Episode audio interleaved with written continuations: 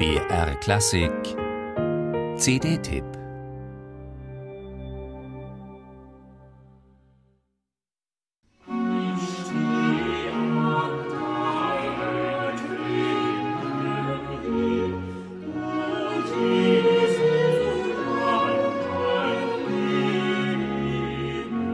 Paradoxien eines Festes. Hier der über die Dunkelheit triumphierende heidnische Sol Invictus, die unbesiegbare Sonne. Dort das Kind in der Krippe. Näher, niedriger, heimlicher kann kein Blick in die Höhe umgebrochen werden, wie es der Philosoph Ernst Bloch einmal formulierte. Johann Sebastian Bachs Weihnachtsoratorium legt musikalisch beredt Zeugnis ab über die Wahrhaftigkeit solcher Spannungen wie keine zweite Weihnachtsmusik des Abendlandes. Die schwärmerisch behutsame Annäherung der erlösungssehnsüchtigen Seele an das Göttliche steht hier gleichberechtigt neben der Verherrlichung des in die Welt kommenden Gottes mit Pauken und Trompeten.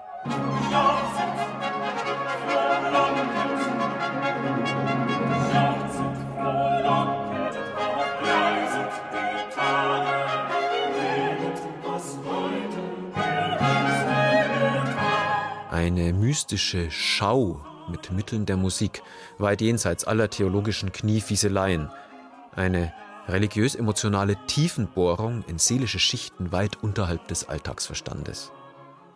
Dass dieses Wunder zu großen Teilen aus recyceltem Material besteht, aus Arien, Chorsätzen, die zuvor in weltlichen Kantaten und Festmusiken ihren Platz hatten, das gehört zu seinen weiteren herrlichen Spannungen.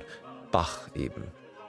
Und so wird aus einer Arie der den Helden Herkules bezirzenden Wollust aus der weltlichen Kantate Herkules am Scheidewege ein zartes Wiegenlied an das Jesuskind im Stall. Kein Problem alles, wenn einer der größten Komponisten aller Zeiten mit untrüglichem musikalischem Gespür die Feder führt.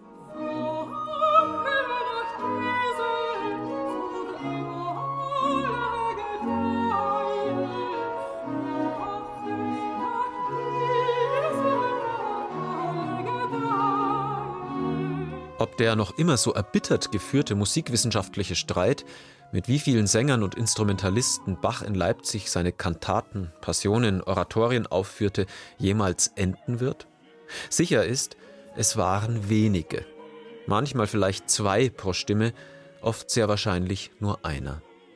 Sigiswald Keuken und seine Petite Bande jedenfalls setzen seit vielen Jahren in ihren Einspielungen Bachscher Vokalwerke konsequent auf die solistische Karte.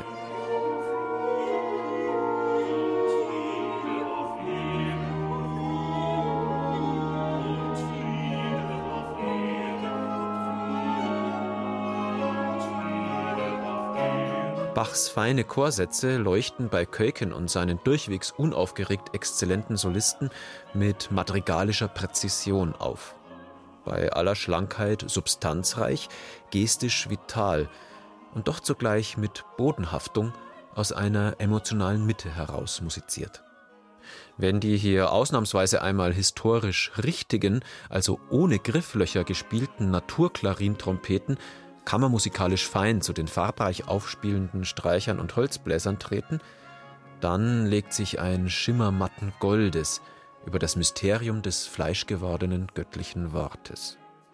Versenkung mit Ekstase, verhaltener Jubel, ein zärtliches, hingebungsvolles Weihnachtsoratorium im warmen Licht des Fackelscheins, im besten Blochschen Sinne, nah, niedrig, heimlich in der Tat.